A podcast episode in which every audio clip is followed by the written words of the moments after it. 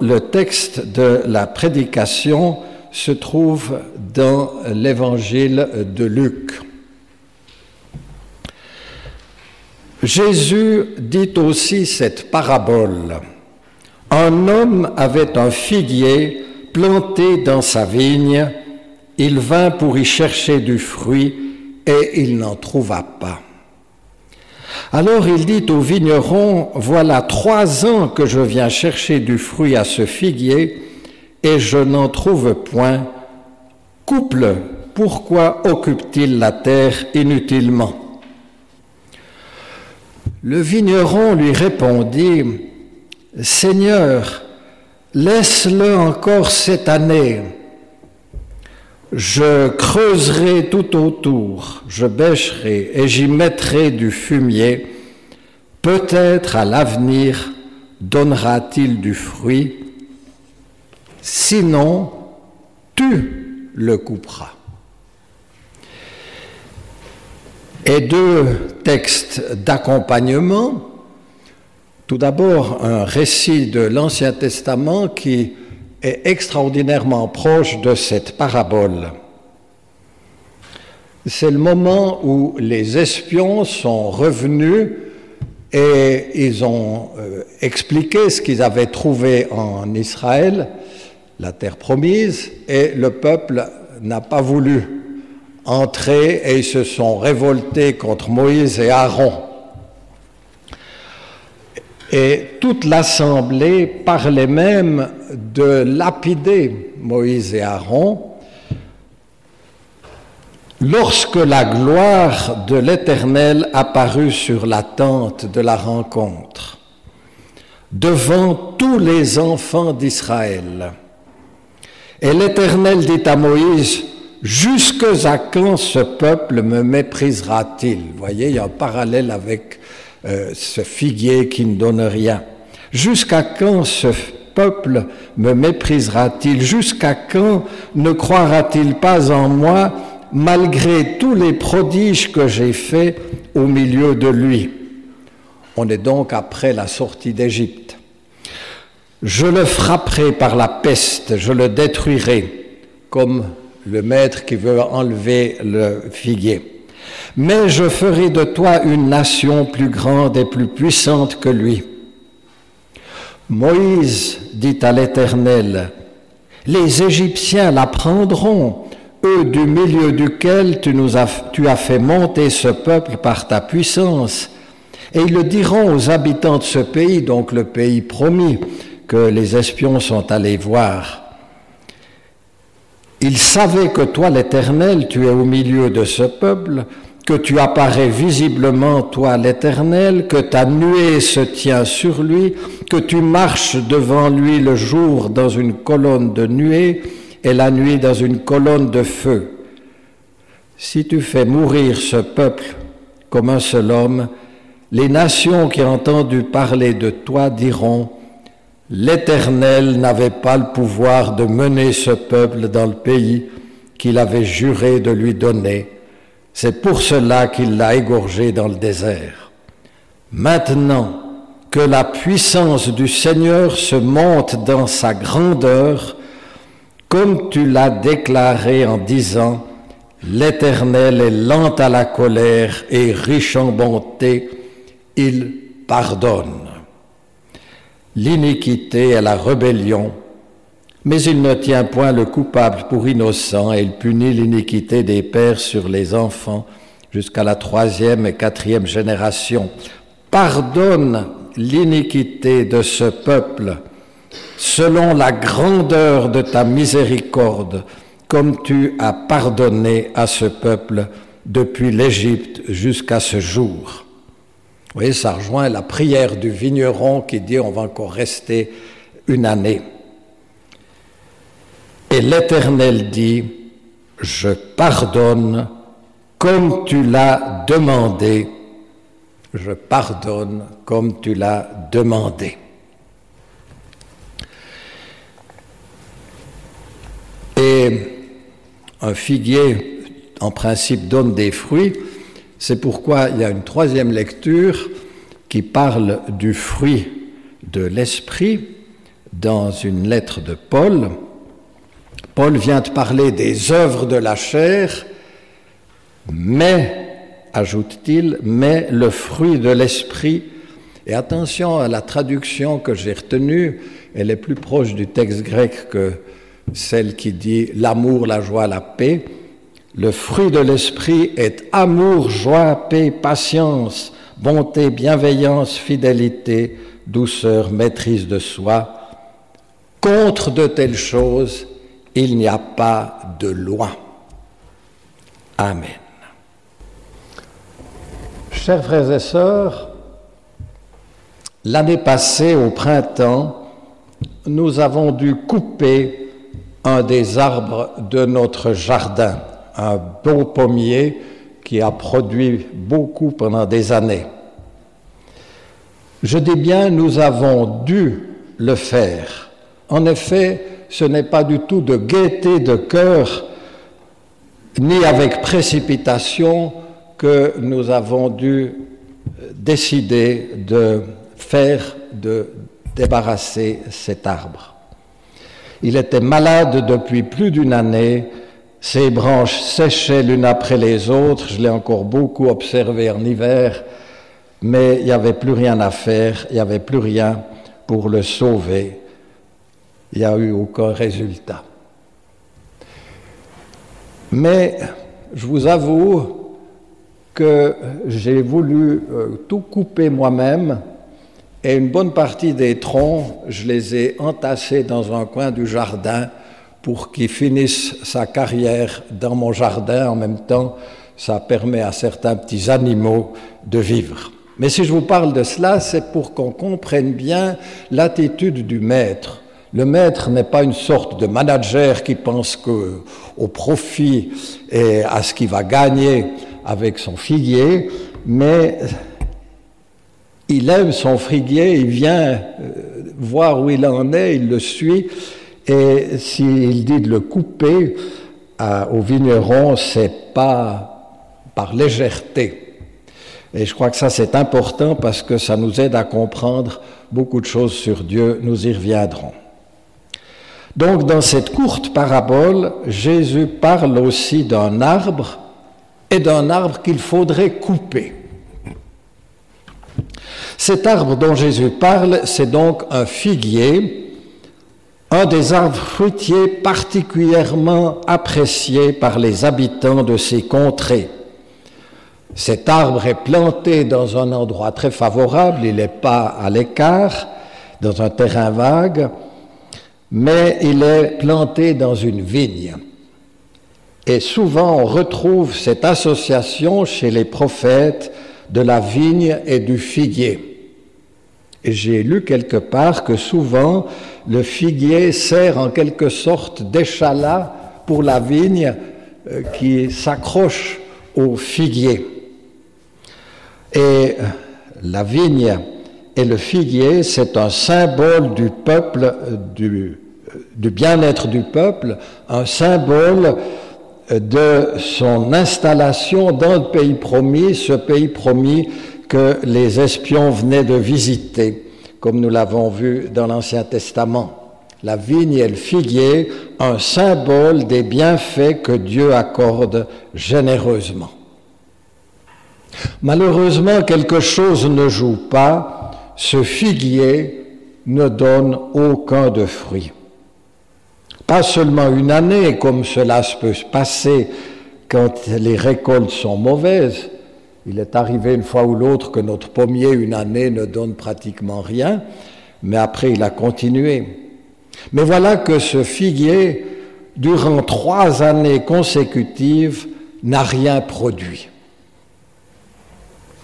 Il était pourtant en état de le faire, comme le montre bien la façon dont le propriétaire vient l'observer régulièrement, et arrive le moment où la patience du propriétaire est à bout, et c'est ce moment que Jésus, dans cette parabole, a retenu. Le propriétaire donne l'ordre à son vigneron d'arracher cette vigne.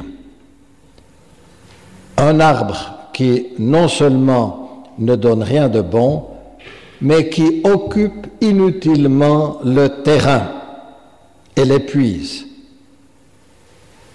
Surprise, le vigneron réagit et s'oppose, se permet de s'opposer à ce que le maître lui ordonne.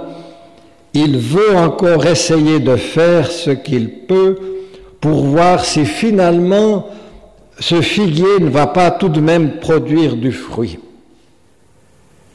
Et du reste, le vigneron, on le comprend, ne va pas simplement laisser l'arbre encore un temps, il ne va pas simplement observer si enfin il se passe quelque chose, il ne va pas non plus laisser les choses suivre leur cours, le vigneron va redoubler de soins et d'attention pour cet arbre.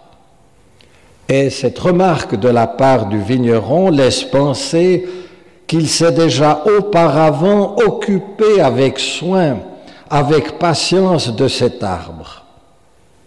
Et le vigneron donc demande à son maître un temps de patience, un sursis pour cet arbre, comme Moïse a demandé un sursis pour le peuple. Et le vigneron articule un chiffre, une année. Et vous comprenez pourquoi j'ai été amené à reprendre cette parabole aujourd'hui au seuil d'une nouvelle année, notre premier dimanche de l'année. Une année, c'est évidemment un minimum pour un arbre. Et c'est seulement après ce délai d'une année que le vigneron sera d'accord avec son maître et qu'on supprimera l'arbre. Mais remarquez encore ceci de très étonnant, le vigneron ne dit pas qu'il va couper l'arbre lui-même, c'est toi qui le couperas. C'est toi qui le couperas. Sinon, tu le couperas. Il laisse agir le patron comme s'il voulait lui faire sentir plus profondément le drame qui se joue.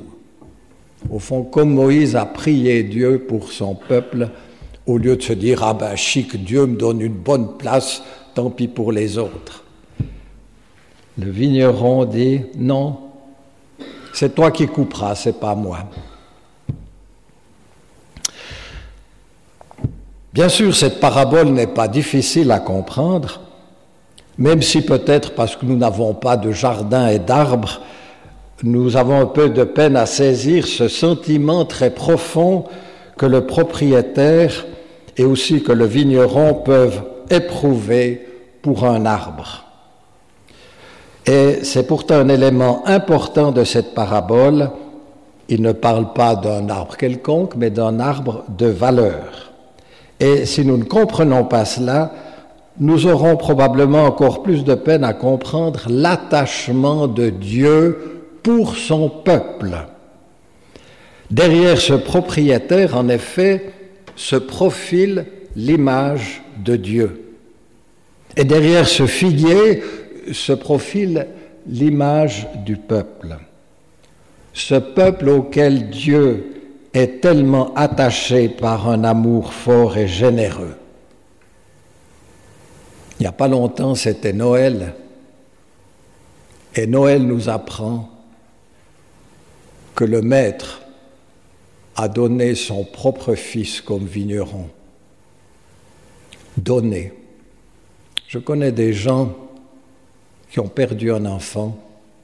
Dans le cas particulier, c'était de maladie, après bien des années de souffrance. Eh bien, des personnes qui ont perdu un enfant comprennent probablement un peu mieux ce que ça veut dire quand on nous dit que Dieu a donné son Fils. Et vous savez comme elle a été pas trop bien reçue à Bethléem et par la suite. Dieu manifeste son amour. Le maître de la vigne aime sa vigne. Il ne veut pas profiter simplement de la vigne. Et c'est un amour qui s'est déjà largement montré par le passé et que Dieu est prêt à le manifester encore dans l'avenir. Dieu n'a pas seulement donné la vie à ce figuier à un moment donné, il n'a pas seulement fait sortir le peuple d'Égypte, il il est d'accord de prolonger la vie de ce figuier comme elle a été d'accord de prolonger la vie du peuple. Autre aspect remarquable de la parabole, c'est justement l'attitude du vigneron. Par ses gestes comme par ses paroles, il s'engage pour cet arbre. Il plaide sa cause, d'où cet étonnant dialogue entre le maître et le vigneron. Laisse-le encore une année, et puis si ça va pas, tu le couperas. Donc c'est tout un dialogue qui rappelle celui de Moïse avec Dieu au moment où Dieu veut en finir avec ce peuple si souvent négatif, ce peuple qui ne produit pas de bons fruits, et c'est Moïse qui doit essayer de convaincre Dieu. Je ne dis pas que Dieu ait de la peine à être convaincu, surtout pas, mais ce qui est magnifique, c'est qu'il écoute la prière de Moïse, Dieu ne demande pas autre chose que pouvoir continuer. L'amour de Dieu, sa grâce. Et alors, ce geste de Dieu euh, annonce donc le geste du vigneron. Il prophétise, avec Moïse, il prophétise tout ce que le Christ va faire pour les êtres humains. Donc si Dieu est le maître de la vigne, Jésus est le vigneron et tout ce qu'il fera, Jésus le fera comme médiateur entre Dieu et les hommes. Chers frères et sœurs, ce qui pousse quelqu'un à la repentance, ce qui pousse quelqu'un à prendre Dieu au sérieux, ce ne sont donc pas des menaces, des cris, des accusations. Ce qui pousse à la repentance, c'est l'amour de Dieu, c'est aussi sa patience. Une année encore. Cela me paraît très important et très nécessaire à rappeler. Il ne manque pas en effet autour de nous tous ceux qui ont peur de Dieu, qui veulent voir en lui un affreux dictateur, qui veulent voir en lui de la sévérité et des reproches, le Dieu de l'Évangile que Jésus nous fait connaître, le Dieu de l'Évangile n'est pas celui que les hommes imaginent. Et c'est aussi ce que la parabole veut nous dire. Elle ne nous parle pas seulement de ce que nous aurions à faire, elle nous parle aussi et d'abord de Dieu, elle nous parle de ce qu'il a déjà fait et de ce qu'il fera encore cette année aussi. Cette parabole veut nous dire sa grande générosité, cette générosité qui, que la vigne et le figuier illustrent. Il n'est pas question dans cette parabole de mauvaises herbes et de lierre. Ceux qui ont un jardin savent ce que c'est. Hein. Il est question de vigne et de figuier. Donc cette parabole nous dit la patience de Dieu, elle nous dit aussi son secret espoir. Dieu veut croire encore à la réussite, il ne se laisse pas décourager, et c'est pour ça qu'il a même envoyé donner son fils comme vigneron. Et finalement, vous le savez, c'est le vigneron qui a donné sa vie à Vendredi Saint, mais aussi qu'il est ressuscité. Et c'est le jour où celui qui vous parle, il était au gymnase, a été saisi par ce message de la résurrection de Jésus. Nous avions eu un camarade qui est mort quelques jours avant dans un accident de ski et c'est l'évangile de Jean qui nous parle de la résurrection de Jésus et c'est là que mon cœur a été saisi. Et la résurrection a toujours été au centre de mon ministère de pasteur, la résurrection de Jésus. Chers frères et sœurs, nous voici au premier jour d'une nouvelle année, premier dimanche de la nouvelle année. Cette année qui vient de commencer est un temps qui nous est encore donné, un cadeau qui nous est offert. Vous savez, quand j'achète un nouvel agenda pour l'année qui commence, je suis toujours impressionné quand je vois toutes ces pages blanches. Et je me dis, mais c'est quand même extraordinaire, on ne sait pas ce qui va se passer, mais il y a tout un cadeau euh, qui est là. Bien sûr, traditionnellement, on échange des bons voeux, mais on le fait un petit peu comme si le bonheur, la santé, la réussite étaient une sorte de chance qui nous arrive, une loterie, mais on ne sait pas trop bien comment. Ne serait-il pas plus fructueux de nous demander, à la lumière de cette parabole, ce que nous allons faire de cette année? Au lieu d'attendre une loterie de ce qui peut se passer, qu'est-ce que nous allons faire de cette année? Dieu nous donne encore du temps, ce temps nous est accordé, qu'est-ce que nous allons faire de ce temps? Si Jésus lui-même a multiplié les efforts en notre faveur, cela ne nous engage-t-il pas à agir d'entente avec lui? Aux soins si attentifs du vigneron, est-ce que nous n'avons pas à répondre par une obéissance vraie? Lui qui, après sa résurrection, a quitté ses disciples en leur disant, Voici, je suis avec vous tous les jours, chaque jour, jusqu'à l'achèvement du temps. C'est mieux que dire ça que la fin du monde, jusqu'à l'achèvement de toutes choses. Si Jésus lui-même a multiplié les efforts en notre faveur, ça nous engage donc à agir avec lui. Et aux soins si attentifs du vigneron que nous avons, est-ce que nous n'avons pas à répondre par une obéissance vraie et renouvelée? Une obéissance qui produit du fruit. Ce fruit, c'est le fruit de l'esprit, nous dit Paul, l'esprit qui agit en nous, qui est donc un signe de la présence et de l'action de Dieu dans notre vie. Remarquez que le fruit de l'esprit, euh, comme euh, la traduction que je vous propose le montre, c'est pas neuf choses différentes, c'est un ensemble, un seul fruit amour, joie, paix, patience, bonté, bienveillance, fidélité, douceur, maîtrise de soi. Un seul fruit.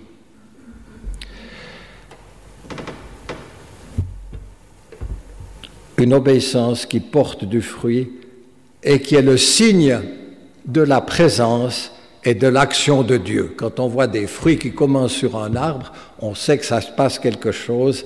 Quand on voit dans la vie des croyants un fruit qui mûrit, eh bien, on voit aussi qu'il se passe quelque chose, l'action de Dieu dans notre vie.